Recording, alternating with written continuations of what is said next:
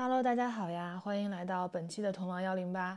那上次允诺过大家，呃，我要把我在 B 站上讲悉达多的音频放到这期播客里边，嗯，也是跟大家分享一下这个书吧。呃，反正这个书呢，怎么讲，就是我觉得得看缘分。如果缘分到了，你去打开这个书，你就会觉得每一句都是在，都是老天派派这本书来告诉你的。那如果缘分没到，你打开这个书也不知道他在讲什么，它就是这么神奇。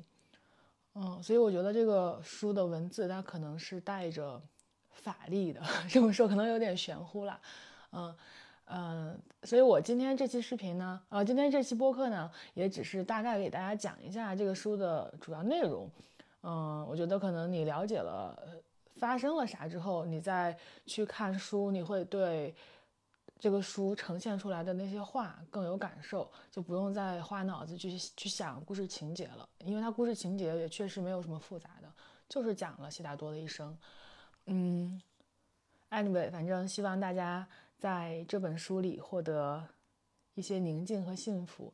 然后，如果你听完了我的介绍，感兴趣想读一读这本黑塞的小册子。啊，微信读书上就可以读啊，大家直接可以去读。然后我读的是江乙老师翻译的那个版本，江是姜太公的姜，乙是甲乙丙丁的乙。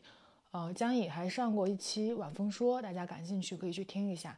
哦，他的感觉真的是我想象当中的一个翻译家的感觉，就是非常的不急不慢。嗯，然后开头就是这样，大家来听一下吧。这期也没有很长，大概十来分钟吧。嗯，Hello，大家好，欢迎来到我的频道。我最近啊读了这本黑塞的《悉达多》，我迫不及待想要录一个视频跟大家分享一下。嗯，我先跟大家汇报一下今年我的更新打算。我想好好做一下我的 B 站，然后跟大家分享，包括像这种读书心得呀，以及一些好物推荐啊，还有我传统的异能约饭文唱歌呀等等。嗯，在这里呢就相当于立一个 flag 了哈，希望它可以这个屹立不倒。争取把我的 B 站粉丝数都弄得高高的，然后年底咱们也去评个百大什么的。看到这里面就是一键三连支持我的观众老爷一定是好人啊！那你们就是本百大 UP 主的原始股东啊！到时候催更我一定会听的。那说回这本《悉达多》啊，我来给大家简单讲讲这本书讲了啥。嗯，这个书其实不怕剧透，因为并不是靠情节取胜的书。好多人看到悉达多这个名字呢，然后这个副标题又叫一首印度的诗，会以为这个书是不是一本佛陀的传记啊？因为佛陀就叫乔达摩悉达多嘛。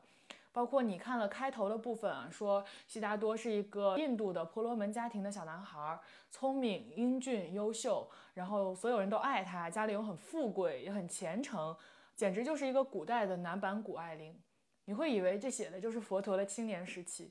但是啊，往后看你就会发现，哎，怎么又出现了一个人物叫乔达摩？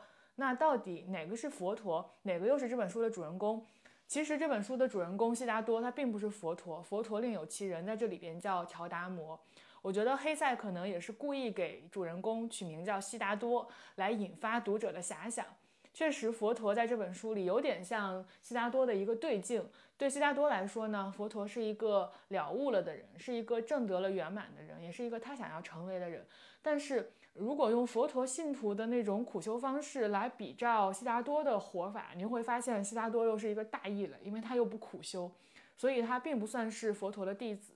呃，其实这本书里，佛陀乔达摩只是悉达多的一个对镜，并不是这个书的主线了。这个书在我看来，它讲的是一个很聪明的叫悉达多的男孩在尘世间去求得智慧的过程。故事呢发生在古代的印度，这个叫悉达多的贵族青年啊，他起手就是一副顶配富二代的好牌，跟自己的好朋友乔文达一起长大，所有人都很爱他。父亲呢期待他成为婆罗门中的王，但是悉达多一天天长大，心中的不安宁感也越来越强，他要寻找。阿特曼，这是一个梵文的词语，你可以理解成高我和宇宙合一的灵魂。于是呢，他不顾家人反对，跟乔文达一起，毅然的成为了苦修的出家人。这书里面叫沙门，也是一个梵文词。他们跟着一个老沙门学习，但是啊，悉达多就越学越觉得哪里不太对劲，然后也和乔文达产生了一些冲突。原因是悉达多认为他们一直在学习着禅定斋戒，来追求忘我和安宁，只不过是一种对生命的逃避和麻醉。就比如说那些街上的贩夫走卒，他们平时喝得烂醉如泥，赌钱、抽大烟，那他们是不是抽大烟、抽嗨的时刻同样是忘我的，是安宁的？虽然苦修看起来这种方式似乎更道德、更高级，但是并没有本质的不同。悉达多看到自己的师傅已经七老八十了，苦修了一辈子也没有挣到啥，就更加觉得这条路不是自己的心灵之路。当然，人家乔文达是个老实孩子，他觉得悉达多这样想是不好的。就这样过了三年，市面上开始出现一种说法，说有一个叫乔达摩的苦行者证得了圆满，战胜了尘世疾苦，大家都纷纷皈依成为他的弟子。那这两个年轻人呢，又去找佛陀。找佛陀的结果就是，乔文达对佛陀心悦诚服，决定留下来啊，成为佛陀的信徒。而悉达多决定离开，拜自己为师。悉达多从佛陀住的那个森林里出来，要去城市。然后呢，从森林到城市，他要渡过一条大河，他就遇到了一个船夫。啊，这个船夫很神，他是一个呃爱这条河流、爱河水胜过一切的人。呃，他跟着河流学到很多东西。他很关键，之后会再次出现。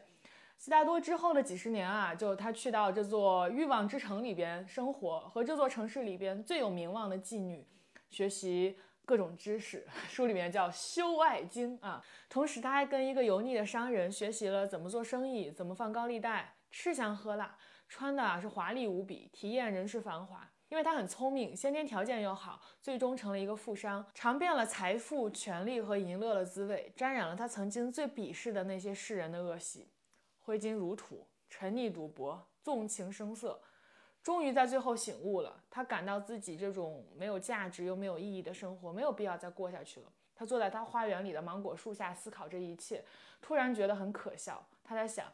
我竟然拥有一棵芒果树，一座花园，这真的是有必要的吗？这难道不是一场愚蠢的游戏吗？于是他决定离开这座欲望之城。这时候啊，他有点被过去的生活反噬了，充满了生理上的难受，甚至产生了死意。就在这时，他又回到了河边，差点跳河自杀，最后没有跳。然后呢，他又遇上了之前的那个摆渡人，两个人就一起摆渡。这个老摆渡人啊，他其实是一个已经修得接近圆满之人了。和他在一起，每天聆听河水的教诲，悉达多也从河水那儿学到很多，放下挂碍，看清自己。但是有一天，悉达多摆渡的时候，遇上了之前和他好过的那个妓女。妓女这时候已经快死了，还给悉达多带来个儿子。悉达多跟他儿子的这一段写的特别绝。他想，他已经修到了如此高的智慧，他也想把这样的智慧传授给他的儿子。但其实我们都知道，这终究是妄念了。他和他儿子之间出现了我们惯常所看见的很多父子之间的矛盾，一个觉得自己的东西都是好东西，都想送给你；另一个觉得自己特厉害，不想要你的好东西。那他以宽厚和善对待他的儿子，但他的儿子呢，却以粗暴回击他。最终，儿子奔赴山林里去。悉达多作为一个已经修得智慧之人，替人摆渡过河的时候啊，看到其他没有修得智慧的人却在享受天伦之乐，心里的嫉妒之心不停由心底泛起。这个时候，悉达多才意识到自己之前总是鄙视世人之间被各种欲望羁绊，为欲望而活，不受理智控制。现在他才开始理解和爱戴世人了，因为他知道自己和世人是一体的，没有什么不同。他在他们的盲目里面看到了可爱可敬之处。到了这个阶段，呃，悉达多是真正的觉悟了。他认真的当起了一个摆渡人。他说，以前的时候，他会爱上一块石头，是因为也许这个石头将来会风化，然后发芽，然后长出一棵草，然后开出一朵花。他是因为爱这朵花，所以爱这个有可能长出花的石头。他现在不这样了，他爱这个石头，就爱这个石头本身的纹理，就爱这个石头本身。他以前渡人过河，有人过河去结婚，有人过河去拜佛，有人过河去打仗。他希望这个人过河之后会有个美满的婚姻，拜佛的修得好的智慧，打仗的呢能够胜利。似乎只有这样，他的摆渡工作才有意义。但是他现在不这样了，过河结婚，最后离婚了也很好；过河求佛，没求得也很好；过河战争，战败了也很好，一切都很好。我们希望他好，只不过是希望在别人的好之中呢，找到自己的意义。我读到这个地方真的感触很深，因为我发现很多自己的难过之处都在于，呃，过于去求一份自己认知里的好而不得，这个时候就会难受。求着求着就会忘记了我在哪里，你在追求的到底是什么？你在求这件事儿的过程当中，是否把你要的果强加在了别人的因上？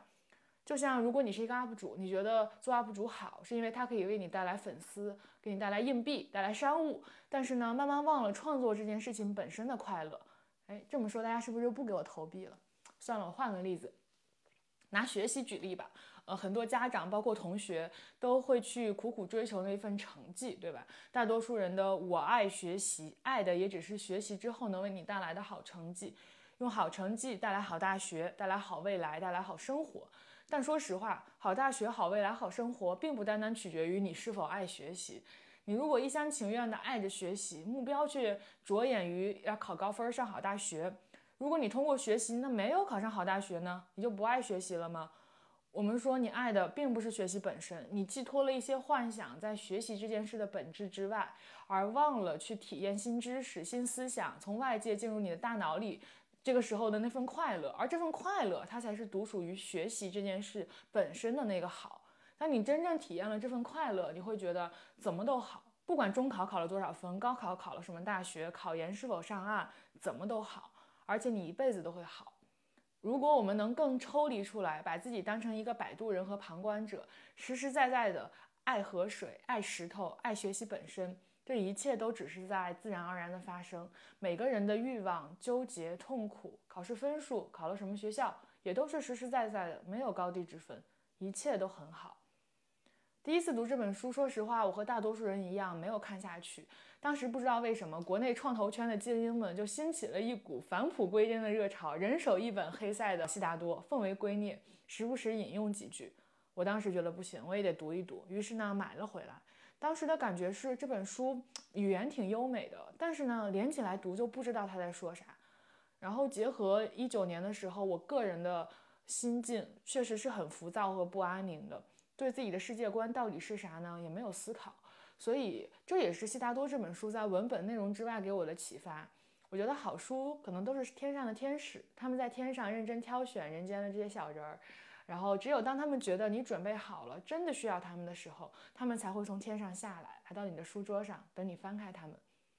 我记得之前有一位长者曾经问我这样一个问题：用你、我、世界，对的、错的来排列组合，要怎么排？我说我是错的，你是错的，世界是对的。但是读这本书的过程，我松动了这个答案，世界依然是对的，但或许你我也都是对的，因为。你我世界本身就是合一的。好，那这期聊悉达多的视频到这里就要结束了。如果你喜欢我的分享的话，记得给我一键三连。但是如果你不给我一键三连的话也好，因为我觉得分享的这个过程本身对我也是一种治愈，所以怎么都好，三不三连都 OK。拜拜。